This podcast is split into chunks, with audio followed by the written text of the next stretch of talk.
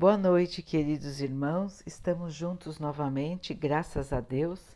Vamos continuar buscando a nossa melhoria, estudando as mensagens de Jesus, usando o Evangelho segundo o Espiritismo de Allan Kardec. O tema de hoje é desprendimento dos bens terrenos. É uma mensagem de Lacordaire e diz assim: Venho, meus queridos amigos, trazer o meu auxílio para ajudá-los a caminhar com coragem na via do aperfeiçoamento em que entraram. Somos devedores uns dos outros e somente pela união sincera e fraternal entre os espíritos e os homens é que esse melhoramento será possível. O apego aos bens terrenos é um dos maiores obstáculos para o adiantamento moral e espiritual do homem. Pelo desejo de possuírem esses bens, destroem seus sentimentos de afetividade e colocam suas energias somente na conquista das coisas materiais. Sejam sinceros, a riqueza traz uma felicidade sem problemas? Quando os cofres estão cheios, não existe sempre um vazio no coração? Será que no fundo dessa cesta de flores não existe sempre um lagarto escondido?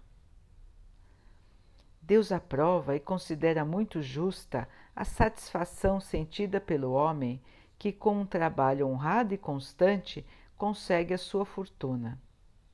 Porém, dessa satisfação há um apego que tome todos os outros sentimentos e provoque a frieza do coração, existe uma distância tão grande quanto a que separa a mesquinhez do esbanjamento, dois vícios entre os quais Deus colocou a caridade, santa e salutar virtude, que ensina o rico a dar sem orgulho para que o pobre receba sem humilhação. Quer a riqueza tenha vindo de família, quer tenha vindo do trabalho, existe uma coisa que não devem esquecer nunca. Tudo que vem de Deus retorna para Deus. Nada na terra pertence aos homens, nem mesmo o corpo que usam. A morte liberta os homens do corpo e de todos os seus bens materiais. Considerem-se como aqueles a quem foi confiado um depósito. Por isso, não são proprietários. Não se enganem. Deus emprestou a vocês e devem lhe devolver porque ele empresta com a condição de que, pelo menos, o supérfluo seja destinado para aqueles que não têm o necessário. Quando um homem, quando um amigo empresta um dinheiro, mesmo que vocês não sejam honestos, existirá sempre a obrigação de devolver o empréstimo e ainda ficarem agradecidos. Essa também é a posição de todo homem rico porque Deus é o amigo celeste que lhe emprestou a riqueza. Ele não pede nada além de amor e reconhecimento, mas exige que o rico dê aos pobres, que assim como ele também são seus filhos. Os bens que Deus confia aos homens despertam uma ardente e louca ambição em seus corações. Ao se apegarem loucamente a uma riqueza, tão perecível e passageira quanto o corpo que usam, esquecem que um dia terão que prestar contas ao Senhor daquilo que ele lhes emprestou. A riqueza traz a obrigação de serem ministros da caridade na terra e terão que distribuí-la com inteligência. Quando usam a riqueza em benefício próprio, se tornam iguais àqueles que receberam um depósito e não souberam cuidar. O esquecimento voluntário dos deveres se acabará com a morte, que vai rasgar o véu debaixo do qual se escondem. Então terão que prestar contas até mesmo para com aquele amigo esquecido, que um dia os ajudou e que nesse momento se apresenta diante de vocês com a autoridade de um juiz. É em vão que na terra procurem se iludir, chamando de virtude o que frequentemente não passa de egoísmo. O que chamam de economia e previdência não passa de ambição e pão-durismo. O que chamam de generosidade não passa de esbanjamento em favor próprio. Ao deixar de fazer a caridade, um pai de família economiza, junta ouro sobre ouro e diz que tudo isso é para deixar seus filhos com a maior quantidade de bens possíveis, evitando assim que eles caiam na miséria. É muito justo e paternal, e não se pode censurá-lo por isso. Mas será esse o único objetivo que deve orientar esse pai? Não estará ele muitas vezes se desculpando para com a sua própria consciência, justificando aos próprios olhos e aos olhos do mundo o apego que ele tem aos bens terrenos? Admitindo-se que o amor paternal seja o único propósito, será isto motivo para esquecer os seus irmãos perante Deus? Se ele mesmo já tem o supérfluo, deixará seus filhos na miséria só porque terão um pouco menos desse supérfluo? Não estará ele dando uma lição de egoísmo e endurecendo o coração de seus filhos? Não estará ele desestimulando os seus filhos a praticar o amor ao próximo? Pais e mães, vocês, vocês cometem um grande erro acreditando que desse modo conseguirão maior afeição de seus filhos. Se eles são ensinados a serem egoístas com os outros, também serão egoístas com vocês. Quando um homem acumula bens pelo suor do seu trabalho, ouvimos dizer frequentemente: quando o dinheiro é ganho com esforço, sabemos lhe dar o valor. Nada pode ser mais verdadeiro. Se esse homem diz conhecer o valor do dinheiro, se esse homem que diz conhecer o valor do dinheiro fizer a caridade segundo as suas possibilidades, terá um mérito muito maior do que aquele que já nasceu rico e não conhece as dificuldades do trabalho. Porém, se esse homem que lembra do esforço e do sofrimento que passou para ter a sua fortuna, se tornar egoísta, insensível para com os pobres, será bem mais culpado do que aquele que já nasceu rico. Porque quanto mais cada um conhece por si mesmo as dores ocultas da miséria, mais deve se esforçar em ajudar os outros. Infelizmente, o homem de posses sempre carrega consigo um outro sentimento, tão forte quanto o apego à riqueza. É o sentimento do orgulho. É comum de se ver o novo rico importunar o infeliz que implora sua ajuda, contando de suas obras e de suas habilidades. Em vez de ajudar, ainda diz: faça como eu fiz. Em sua opinião, a bondade de Deus em nada ajudou para que ele conquistasse a sua riqueza. Ele acha que o mérito é somente dele. Seu orgulho coloca uma venda nos seus olhos e tapa seus ouvidos. Apesar de toda a sua inteligência e capacidade, não compreende que Deus pode derrubá-lo com uma só palavra. Desperdiçar a riqueza não significa desprendimento dos bens terrenos é antes descaso e indiferença. O homem, como administrador desses bens, não tem o direito de esbanjar ou usar em benefício próprio. O gasto irresponsável não é generosidade, é quase sempre uma forma de egoísmo. Aquele que esbanja ouro para satisfazer uma fantasia, talvez não dê um centavo para prestar um auxílio. O desprendimento dos bens terrenos consiste em dar à riqueza o seu verdadeiro valor, em usá-la em favor dos outros e não somente em benefício próprio, em não sacrificar por ela os interesses da vida futura. Desprendimento dos bens terrenos também é perder a riqueza sem reclamar, se Deus assim julgar necessário. Se por uma infelicidade inesperada ficarem como Jó, digam o mesmo que ele disse: Meu Deus, o Senhor me deu, e o Senhor me tirou, que seja feita a sua vontade. Eis o verdadeiro desprendimento. Sejam, antes de tudo, submissos, tenham fé naquele que, assim como deu e tirou, pode devolver.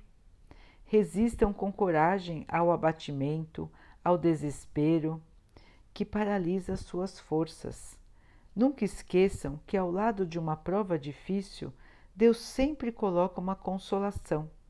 Existem bens muito mais preciosos que os bens da terra, e esse pensamento vai ajudá-los a se desprenderem dos bens terrenos. Quanto menos valor derem a uma determinada coisa, menos sensíveis vão ficar em relação à sua perda. O homem que se apega aos bens da terra é como uma criança que apenas vê o momento presente. Aquele que não se apega aos bens terrenos é como o adulto, que vê somente as coisas mais importantes, porque compreende as palavras de Jesus, quando disse: O meu reino não é deste mundo. O Senhor não solicita a ninguém para que se desfaça daquilo que possui e se torne um mendigo voluntário, porque nesse caso essa pessoa seria uma carga a mais para a sociedade. Agir desse modo é compreender mal o ensinamento do desprendimento dos bens terrenos. É antes outro tipo de egoísmo, porque essa pessoa estará fugindo à responsabilidade que a riqueza fez pesar sobre os ombros de quem a possui. Deus dá a riqueza a quem lhe parece ser bom para administrá-la em benefício de todos. O rico tem, portanto, uma missão que ele pode tornar bela e proveitosa para si mesmo. Rejeitar a riqueza quando é dada por Deus é renunciar ao bem que se pode fazer administrando essa riqueza com sabedoria. Saber viver sem riqueza quando não a temos, saber usar a riqueza de maneira útil quando a possuímos e saber sacrificar a riqueza quando for necessário é agir de acordo com a vontade do Senhor. Aqueles que recebem uma boa fortuna devem dizer: Meu Deus, o Senhor me enviou uma nova tarefa.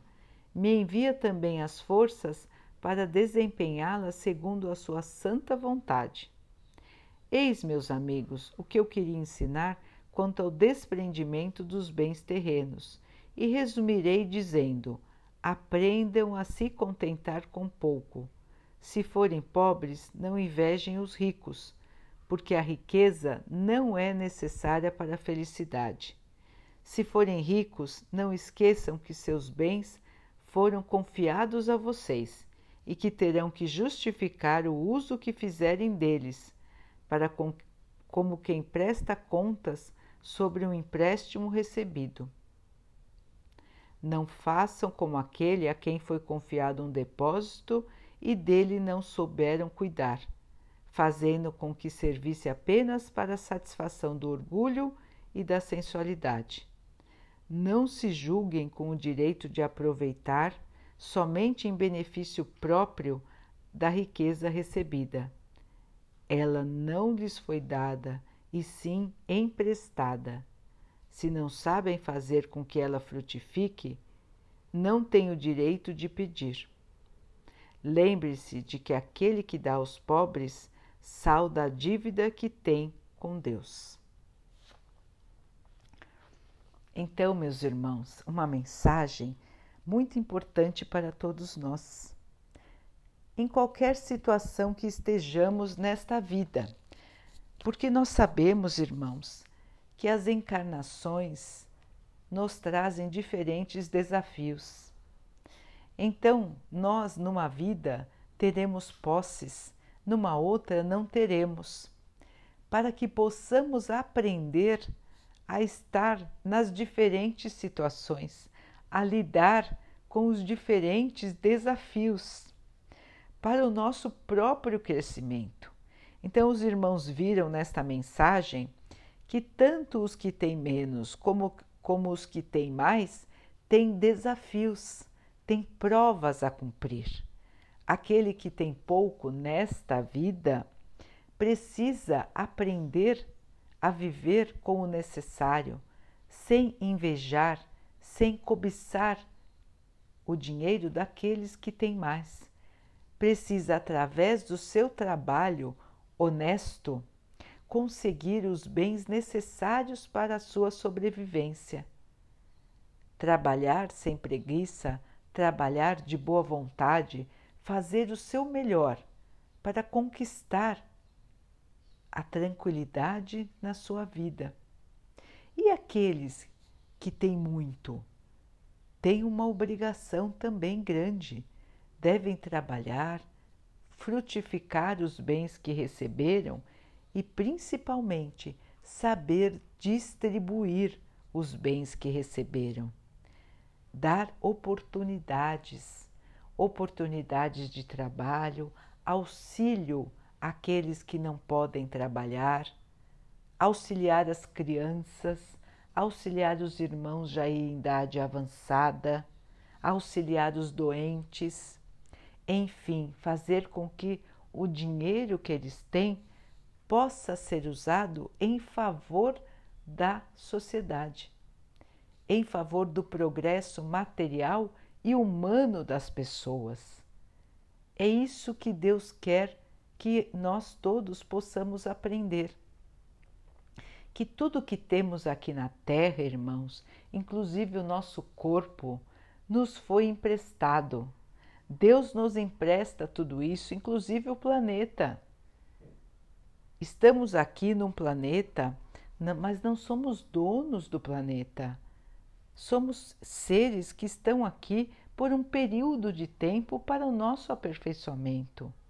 Deus nos dá o planeta, nos dá o nosso corpo e todos os bens que existem aqui, para que possamos usar da melhor maneira, com respeito, com gratidão, respeitar a todos os seres da natureza respeitar a terra, o ar, a água, respeitar tudo que Deus nos deu, respeitar os nossos irmãos, saber que não podemos ser felizes quando vemos o nosso irmão sofrendo ao nosso lado. Que felicidade é esta que não enxerga a miséria do seu lado? Que sociedade é esta que vive do acúmulo quando muitos não têm nem o necessário. Isto está errado, irmãos. A sociedade está se perdendo pelo seu próprio egoísmo e orgulho. O texto nos alerta: Deus empresta, Deus não está dando nada, Deus empresta aos homens os bens para que possam fazer o melhor com eles e o melhor é o que Jesus nos ensinou: é a caridade, é a fraternidade, é distribuir, irmãos, para que todos tenham o necessário, para que ninguém fique na miséria, ninguém fique sem o alimento, ninguém fique sem a casa, ninguém fique sem o agasalho. Os homens ainda não aprenderam esta lição, se iludem com o poder, se iludem com o orgulho, se iludem com as posses e vendam os seus olhos ao sofrimento. Esquecem da dor, esquecem da tristeza, esquecem da miséria. Mas chegará o dia, como o texto disse, em que todos vão prestar contas ao Senhor Todos chegarão ao plano espiritual e vão rever o que fizeram nesta vida. E quanto vai ser triste ver as ações erradas que fizemos. Como vai ser triste o arrependimento. Lembrarmos que usamos a nossa fortuna, o nosso dinheiro, para comprar coisas inúteis coisas que depois nem nós lembramos que compramos, coisas que nós nem usamos, quando poderíamos ter ajudado tantos irmãos. Então, para que, irmãos, viver na ilusão? Para que viver para mostrar aos outros o que se tem? Será que o nosso valor está ligado àquilo que temos? Será que as pessoas só vão gostar de nós se nós tivermos o que mostrar? Será que é este o valor que nós buscamos? Onde está a amizade? Onde está a solidariedade? Onde está o amor? Tão esquecido. Irmãos, Vamos abrir os nossos olhos enquanto estivermos aqui. Vamos aproveitar a oportunidade que o Pai nos deu para a nossa evolução. Vamos ver com os olhos de quem quer ver. Vamos observar o nosso próprio comportamento. Aceitar a condição em que estamos fazer o melhor onde estivermos, não nos revoltarmos quando não temos alguma coisa, saber que Deus nos dará o que for necessário. Deus nos trará o auxílio na hora de maior precisão.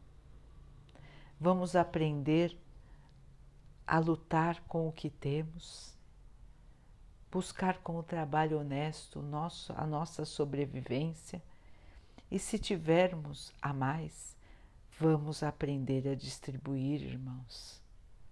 Nada é de ninguém, tudo é de Deus. E aqueles que têm mais têm o dever, a obrigação de ajudar. E receber a ajuda não é humilhação, irmãos. É só uma distribuição dos bens que são de todos. Os bens têm que passar de mão em mão para que todos possam usufruir do que é da terra. Assim é a vontade do nosso Pai. Deus nos deu tudo para que possamos aprender a evoluir. Então, irmãos, não se deixem enganar pela sua situação nesta vida, porque na próxima ela pode ser o oposto do que é hoje. Quem tem precisa aprender a distribuir, quem não tem está aqui para aprender a aceitação, aprender a viver com menos, às vezes aprender a viver na miséria, porque em vidas passadas pode ter sido muito rico e pode não ter ajudado a ninguém pela justiça do nosso Pai, que é perfeita, as pessoas vêm numa condição oposta a que estavam nas vidas passadas, para aprenderem a dar valor, para aprenderem a ver como é difícil precisar das coisas e não ter. Então, irmãos, Deus nos dá todas as oportunidades de aprendizado para que possamos mudar a nossa atitude, dar valor àquilo que realmente tem valor. E o que tem valor, irmãos, não são os bens da matéria. O que tem valor são os sentimentos, o bom coração, o amor que temos às pessoas e a Deus, as virtudes, o estudo, o esforço.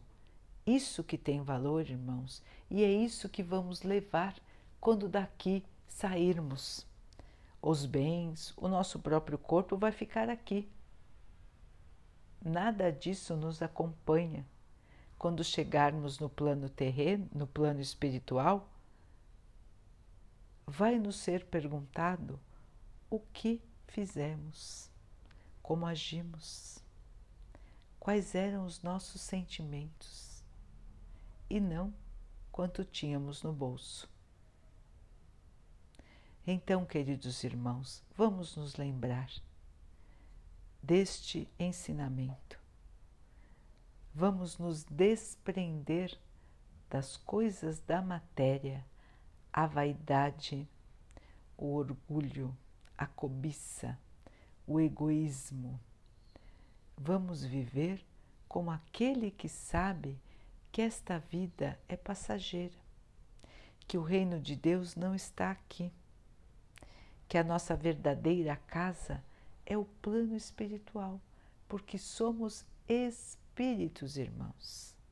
Espíritos que agora, neste momento, vestem um corpo de carne e que, por vestir um corpo de carne, precisam das coisas da matéria, momentaneamente.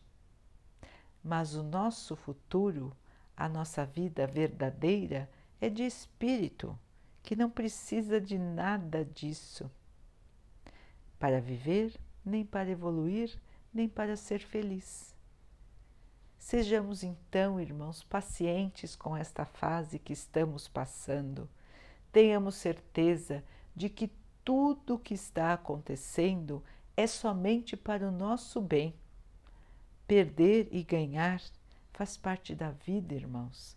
São fases, são provações que passamos para a nossa evolução. Não se desesperem, irmãos, não se apeguem demais a essas coisas da terra, porque Deus não vai abandoná-los. Deus está cuidando de todos nós. Deus é o nosso Pai que nos ama. O auxílio surgirá no momento da necessidade, irmãos.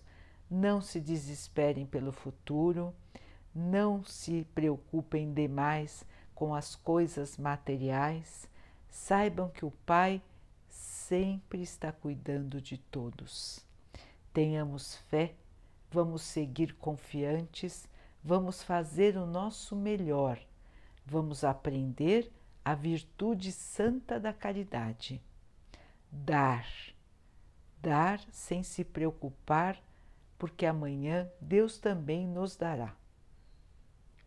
Vamos ajudar o máximo que pudermos, irmãos. Vamos aprender a distribuir, a fazer a nossa fortuna do tamanho que ela seja, que ela possa também ser distribuída, que ela possa gerar frutos, que ela possa ajudar, que ela possa agasalhar, que ela possa alimentar, que ela possa prover o necessário para todos. Um dia a humanidade vai aprender essa lição e viveremos todos em paz, em harmonia, todos tendo o necessário, todos vivendo de acordo com a vontade do Senhor.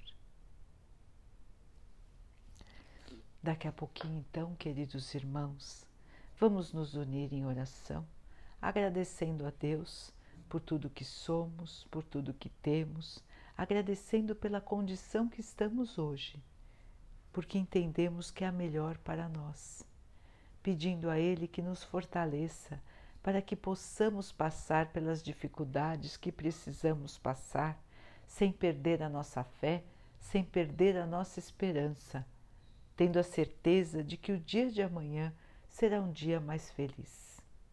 Vamos pedir ao nosso Pai que abençoe a todos os nossos irmãos a todos que sofrem do corpo e da alma, que Ele abençoe os animais, as plantas, as águas e o ar do nosso planeta. Que Ele possa abençoar a água que colocamos sobre a mesa, para que ela possa nos acalmar e possa proteger o nosso corpo dos males e das doenças. Vamos ter mais uma noite de paz, vamos conversar com o nosso anjo guardião, vamos pedir a ele que nos lembre dos nossos compromissos para esta nossa encarnação. Vamos dormir tranquilos, buscando a elevação e a paz. Fiquem, estejam e permaneçam com Jesus. Até amanhã.